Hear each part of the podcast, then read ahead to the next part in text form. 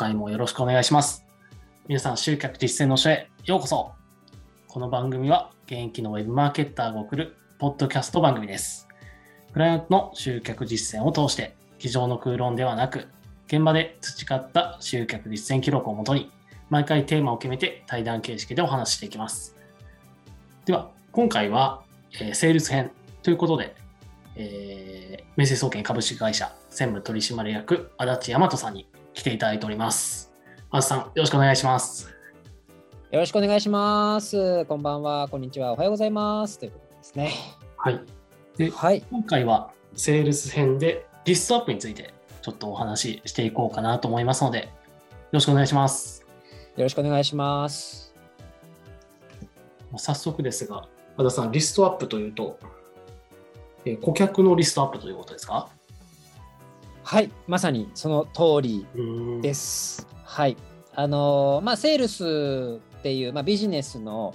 えー分野の中で、こうリストアップっていうと、皆さんこうどんなイメージを思い浮かべるかなっていうと、やっぱりこう顧客のこう名前をこう書いてあって、まあ、その人の情報とかですね、まどこに住んでいるのかとか、年齢大体何歳なのかとか、あのご職業何やっててとか、まあ、その人のこう情報が書いてあるみたいなあのイメージをする人が多いかなというふうに思うんですけれどもまさに、えーこのビジネスにおいてセールスにおいてのリストアップとこのリストってもう命なんですよね。もうこのビジネスにおいてやっぱりリストがないと始まらないっていうぐらいと言っても過言ではないと私は思ってるんですけれどもやはりこう何かを商品やサービスがあってこう売りたいとなった時に誰にアプローチするのよっていう話になるわけですよねまずはう。んとなった時にあの分かりやすいところで言うとメールアドレスとかが分かっていればもう DM 送ることできるじゃないですか。うんうんえー過去の自社の商品過去に自分の商品を買っていただいたお客様や企業さんやクライアントさんがいればもう一回そこにアプローチすることができますよね。うんというようなイメージを、まあ、抱いていただければあのリストがどれだけこう大切なものかと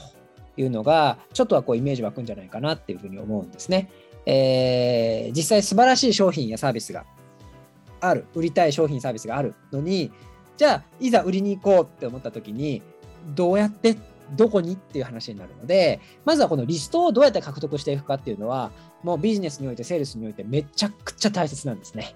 うんはい、それはじゃあもう一回別に断られたとこ断られたところでも確かに言われてみるとなんかこう一回断られたのであればいやちょっとどうなんだろうなって思いがちだと思うんですけど別に OK ってことですよね。全然ありだと思いますね。うん一度断られてようが、でもまあ、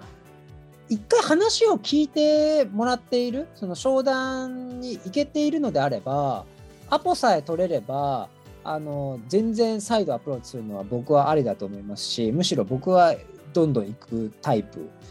ですね。はい。そうなんですよね。で、まあ、このリストをどうやって増やしていくかっていうところが、やっぱりこう大切になると思います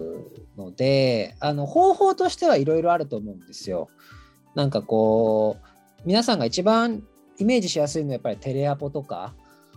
あの営業電話とかって結構こうお勤めされてる方で電話対応する人は結構受け取ることある人もいるかなと思うんですけど、あれもリストに電話してるわけですよね要は。うんうん企業のリストがあってその電話に番号に電話してテレアポしてでアポイントをこう取り付けるみたいなセッティングするみたいなあれもリストマーケティングって言えばリストマーケティングなんですよ。うん、で今の世の中、まあ、明星総研でも弊社でもそうですけどあの SNS ですとかウェブ周りをこう整えてウェブ動線から例えば公式 LINE に落としますとかメールアドレスをこうゲットしますとかあー何かしらの方法で。はい。で皆さん一度はなんかホームページとかで見たことあると思うんですけどメールアドレスを打ってなんか特典をもらうみたいなそういうようなサイトとか企画って見たことありませんか？うん、ありますね。ありますよね。あれはメールアドレスをゲットしたいがために、要はリストが欲しいんですよ、企業からすると。うん。かつ、興味あるからメールアドレス入力するわけですよね。今だったら期間限定で、えー無料でこういう特典動画をお付けしますとか、こういう資料をお届けしますとか、こういう情報を公開しています。メールアドレスを送ってください。メールアドレスに、えー返信で、えーお送りしますって言ったらみんな打つじゃないですか。えーちゃんと特典はもちろんもらえるわけですよ。うん。で、でも後日とか定期的にこう DM が届くみたいなセミナーの案内とか新しい商材の案内とか新商品新サービスのご案内ですよみたいなよければどうですかとか個別相談乗りますよみたいなのって大体来るじゃないですか。はい。うん。だからあのああいうのも全部リストっちゃリストですよね。うん。はい。あのまあメルマガとかもまさしくそういうイメージあるかなと思うんですけど、あのいかにこう企業にとってやっぱり個人事業主にとってもビジネスする人にとってこのリストっていうものがいかに大切かっていうことこれが多ければ多いほど要は営業をする先が増えるわけですし、えーマーケティング的な視点で言うと DM を送る数が増えるわけだしアプローチできる人数数が増えるわけなのでもうリストっていうのはここで言うリストっていうのは顧客名簿っていう意味なんですね。はい、この顧客名簿もしくは見込み客リストみたいな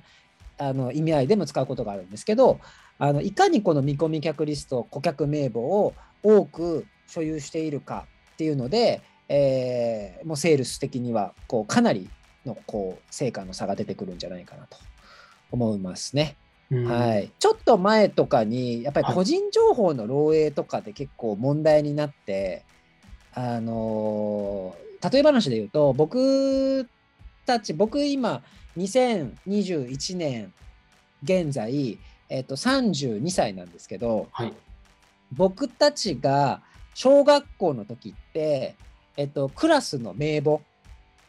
その1年何組の名簿とかって、はい名前と電話番号と住所とか全部コピーされて全部シェアされてたんですよ。うん。はい。赤澤さんの時はどうでした？小学校の時とかって名簿って配られてました？僕の時もありましたよ。ありました？確か。途中からなくなったことないですか？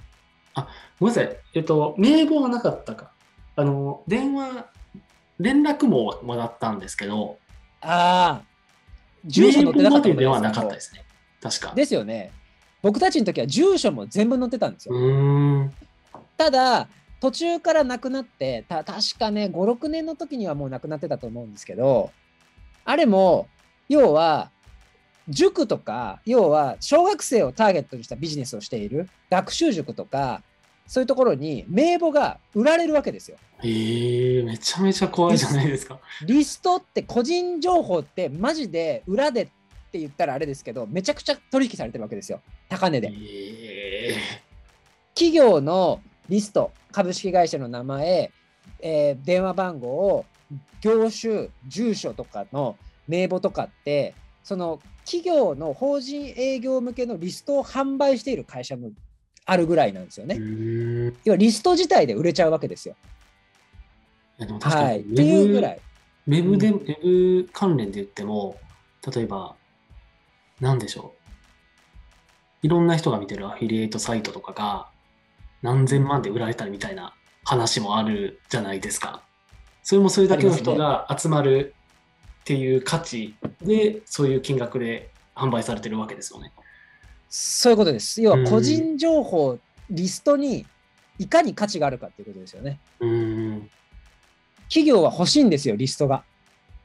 アプローチ先が、売る先が。うん、でまさにあの先ほどの小学校の名簿とかが分かりやすいんですけど学習塾がそのリスト手に入れちゃえば1年何組の名簿もうそこにはがきとか塾のチラシ送れちゃうわけですよね。もうそこには顧客がいるわけだから見込み客がいるわけだから小学生がいるっていうの分かってるわけだからはい。だからリスト欲しいわけですよ。まあ決してこれを聞いている人はなんかこう悪用とか個人事業個人情報に対してっていうなんかこう偏見を持たないでほしいと思うんですけど、それだけやっぱりビジネス営業にとってリストってすごく顧客名簿って大切なんですよっていうことがちょっと分かってもらえればなというふうに思いますね。うん。はい。もう命です、命。本当に顧客リストは命です。というわけでじゃあ営業っていう観点で言うと一人一人やっぱりこう多くの人と出会っていって毎日毎日こう新規の人とこう会ってったりするわけですよね。はいまあ、それがあのテレアポなのか、あのー紹介なのか交流会なのかイベントに行ってとか飲み屋で知り合ってとかはもういろいろあの人との出会い方増やし方リストの獲得の仕方はたくさんあるので正解とかはないんですけどあのご自身に合ったそのリストの増やし方っていう新規開拓の仕方っていうのをこう探してみてもらいたいなと思うんですけどやっぱり新しく人と出会ったりしてはい名刺交換をしましたとかだったら自分自身のリストを更新していかなければいけないんですよね。うーん。はい、例えば赤澤さんが、まあ、前職は職種は営業職でしたけど、あの、機械とか扱ってる会社だったので、そういった工場には関わってましたね。なるほどなるほど。例えば今日私が営業マンの立場だとしてで赤澤さんとお会いしましたと。で何されてるんですかってあそういう工場で営業のお仕事されてる方なんですね。っていう形で知り合っていろいろ情報交換するじゃないですか。はい。まあわかんないですよ。あの仕事の話をするかもしれないし趣味の話するかもしれないしいろんなこと話する中でその人の情報って必ずリストで管理しておかないと要はメモしておかないと100%忘れます。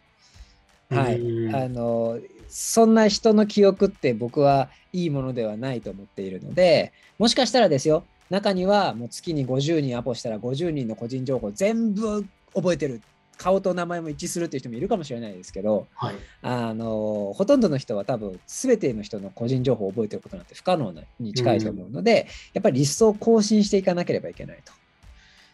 うん、で自分だけの顧客名簿自分だけのリストをこうどんどんどんどんこう増やしていって、えー欲しいなというふうに思うんですね。そしてあのやっぱりこうセールスってじゃあ一回初めましてで会いました。じゃあもうその日のうちに、えー、と商談もして商品説明もしてクロージングもして契約ってなれば理想なんですけど、まあはいなかなか難しいじゃないですか。やっぱりそのニーズですよね。その人が求めているもの、えーそれが今は欲しくないかもしれない。ただ、1ヶ月後、3ヶ月後、1年後には欲しい状態になってるかもしれないってことってあるわけじゃないですか。うん。うん、ありますよね、僕たちだって。そうですね。状況が変わる、自分の状況が変わって、その商品が欲しいなって思う時ありますもんね。絶対。そういうことなんですよ。うん。そういうことなんですよ。なので、あのーまあ、明星総研でもお伝えしているそのマーケティング基礎講座っていうものがあるんですけど、やっぱりまずは認知ですよね。認知をさせて信頼のところに行って信頼を獲得して、じゃあ購入っていうところになると思うんですけど、はいあのー認知と信頼っていうのは僕は種まきだと思ってるんですよ。ある意味。うん種をまいておいてまずは認知してもらわないことにはああの赤澤さんっていう人がいてこういうことをやっていてこういうことでお役に立てる人なんだなこういうお悩み解決ができる人なんだなこういう課題が解決できる人なんだなっていうのを把握しておいて今は必要ないかもしれないむしろ今ピンポイントでその商品がいやそれ今欲しいと思ってたんですよっていう人なんてごくごく稀ですようん。うんただ、半年後には、まあ、うちで言うとですよ、へ明星総研で言うと、まあまあ、ウェブマーケティングの集客っていうところのお手伝い、サポートをさせていただいてるわけなんですけれども、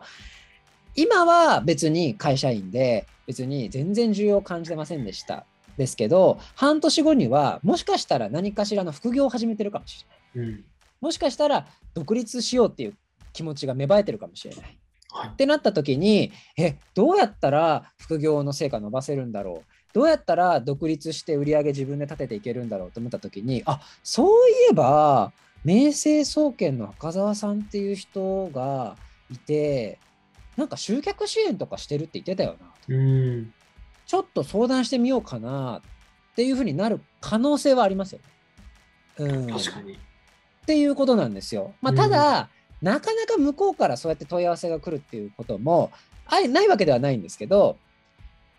よっぽどやっぱりこう記憶に残らせておかないとというか、その人の中で。うん。はい。あの、なので、とは言っても残ってないわけですよ。その半年前とか3ヶ月前に一度きり出会った人の中で、そんなにこう、印象を残せれてるかっていうとなかなか難しいわけでだからリストを見てこちらから定期的にアプローチすることが大切なんですね。はい。あのもう本当に1ヶ月に1回とは言いません。ただ定期的にあのやっぱりこう連絡を取り合ったりとかして、えー、最近調子いかがですか？みたいな。ちょっとこうお互いに情報交換しませんか？とか、お互いのちょっと現状報告とか、なんか雑談しませんか？とかでも何でもいいので、まあ、今の世の中ですと、Zoom ですとかね、オンラインでのコミュニケーションツールが結構一般的になったので、まあ、電話でもいいですし、こうコミュニケーションが取りやすくなったと思うので、そういうふうにこう営業マンから売り手側から意識して連絡を取り続けないといけない。むしろ連絡を取り続けた方があのまあ、制約の確率は上がるのではないかなというふうに思っています。うんはい、でもこう営業マンとして当然こう1回目会ってそこで商談まで行ってそこで契約まで行ってっていうのが、まあ、理想ではあると思うんですけど別にそれに限らないってことですよね。もちろんです。うん、なんかその関わる人の状況とか関わる人のその時のまあ、置かれてる現況とかあると思うので、それによって会う回数を増やしていく中で、そこで何か購入を決められるきっかけもあるかもしれないわけですよね。そういうことですね。うん、あのもちろんその例えば紹介ですとかだとあのその人ではなくてもその人が出会う中で、えー、その人の知り合いであの何かこう課題や悩みを抱えていてあそういう悩みだったら私の知り合いであの信頼できる人であの赤澤さんっていう人がいるからちょっとウェブマーケティング周りでちょっとこうウェブ集客に関してちょっと相談してみたらとかっていうご紹介をもらえる可能性もあるわけですよね。うんうんうん、やっぱりよほどのインパクトがある人とかよほど強烈な何か印象を与える何かこう例えば実績だとかあの人柄とかリーダーシップ力とかちょっと考え方面白いとかぶっ飛んでるとかっていう限りじゃないとなかなか印象を与えてその人のことをこう思い起こさせるって日常の生活ではないと思うので、うん、はい、あのこれあの、まあ、心理学的な用語でザイオンス効果っていうものがあるんですけれども、うん、赤澤さんはおそらくね知ってると思うんですけど、ね、はい、あのザイオンス効果っていうものがありまして、これ例えば、えっと、1人の人とその共有時間を取るときに1回で、1日10時間時間共有しました。で、一方の人は1時間時間共有することを10回繰り返しました。うん、要は1日10時間時間共有を1人の人としたえー、1日1時間の時間共有を10日間やったっていうと、共有時間としては同じ10時間ですよね。はい。ですが、どちらの方がこう、まあ、親密度を、えー、感じているかっていうと、これはご想像の通り後者なんですよ。1時間かける10回の方が親密度、信頼関係っていうのは増してるんですよね。大きいわけですよ。これがザイオンス効果っていうものなんですけど、回数が増えれば増えるほど、ある一定のところまではですよ、あの、は信頼関係って築けるっていうようなデータがあって、なので、リストアップって本当にやってほしいなっていうふうに思うんですよね。で、リストを見て、あの、アプローチをしていくわけです。はい。なので、あのまあ、人ってやっぱり先ほども言ったように覚えていられないので、顧客すべて。はい、はい。なので、えー、まあ、ちょっと今の話の中で、あリストアップ、いや、リストって本当に大切だなっていうことが、あの少しでも伝わっていただければですね、幸いですというところですね。ある中で、その、えー、関わる人の現況とか変わっていたら、それもこう更新していけばいいわけですか？そういうことです。会うたびにその人の新しい状況っていうものを更新していくことが、あのすごくこうセールスマンにとってはなんとなくですねこれを聞いている皆さんもですね、あ確かになんか大事そうだなっていうところは伝わったと思うんですね。うんで人の状況っていうのは刻一刻とこう変わっていきますのでやはりこうリストもどんどんどんどん情報を更新していくということが大切になってきますね。結構、セールスマンで、えー多い考えが、やっぱこう、一回やって一発で決めないといけないんじゃないかっていう考えの人は、やっぱりいらっしゃると思うんですけど、今日の話だと、その考えが一つ変わりそうですね。そうですねあのむしろ1回やって1回で売らないといけないっていうとで正直こう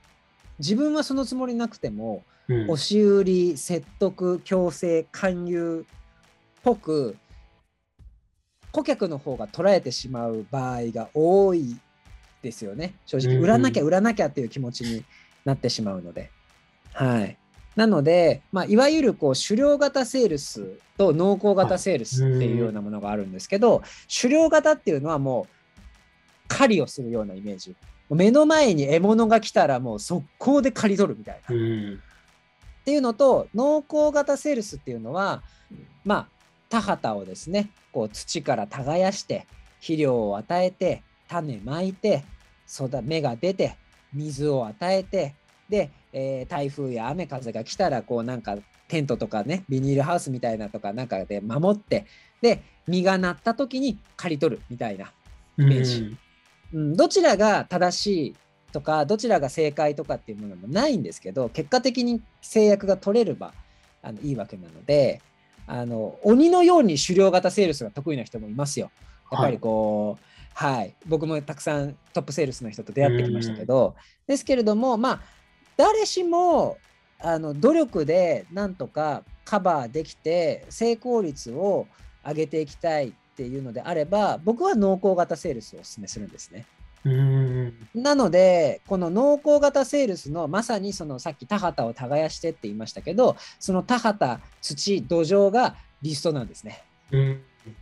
はい、なのでもうリスト管理っていうのはリストアップっていうのはもう超超超超超大切ですっていうむしろリストアップを制するものがセールスを制するビジネスを制すると言っても過言ではないと私は思っています。うん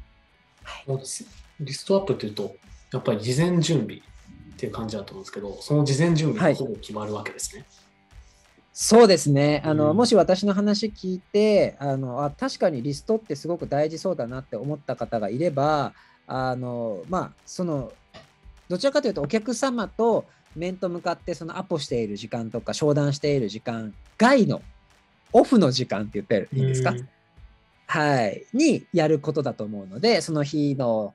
終わった後にその日会った人のリストアップをするとか更新するとかっていうことを地道に毎日毎日やられることをお勧めいたします。うんはい、ちなみに私はセールスの世界に入って、えっと、最初の3年ぐらいはですねあのリストアップの大切さを理解してなくてやってなかったんですけれどもここ6年ぐらいはもう毎日必ずリストアップは更新してます、うねん。はい、もうそれぐらいどんな人でもリストアップしますね。出会った人だったら。うん。どこにチャンスタイミングが生まれるかわからないので。はい。でこのリストアップを